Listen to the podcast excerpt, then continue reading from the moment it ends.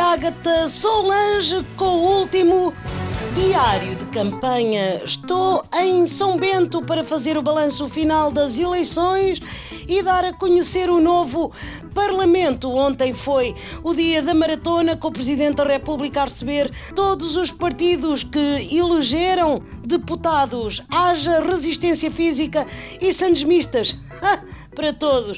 Há muita gente nova, incluindo três mulheres afrodescendentes, que é coisa que deve complicar com os nervos de André Ventura, o primeiro deputado de extrema-direita a chegar ao hemiciclo em passo de ganso.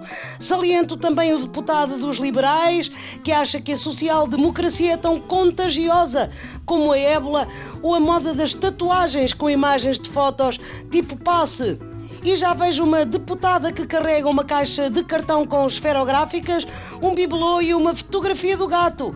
Senhora deputada, sou Ágata Solange e pergunto: está entusiasmada em ir salvar o país ou lá o que foi que prometeu aos eleitores? Olha, Ágata está enganada. Eu estou de saída, não fui eleita, pronto, ok. Tenho pena porque estava no Parlamento quase desde que usava. Ganharam a Eurovisão. Eu vi coisas que vocês eleitores não acreditariam. Olha, os corninhos de Manel Pinho, o manguito João Bararte, só para dar exemplos. Não é só a especulação imobiliária a causar despejos, senhores ouvintes.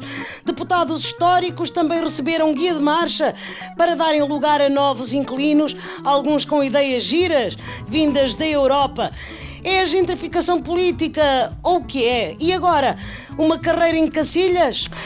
Agora é a dura vida nas filas de emprego, uma boa sociedade de advogados, uma financeira, um part-time como conselheira. Vai ser difícil não ter de gritar apoiado para receber ao fim do mês, sabe? E lá vai a deputada cabelo ao vento para a nova vida fora da Assembleia. Para os que entram são quatro anos a governar o país, ou seja, a desfrutar das sonecas, dos subsídios e do filé mignon a um euro na cantina. Foi a Agatha Solange sempre no hemiciclo do acontecimento.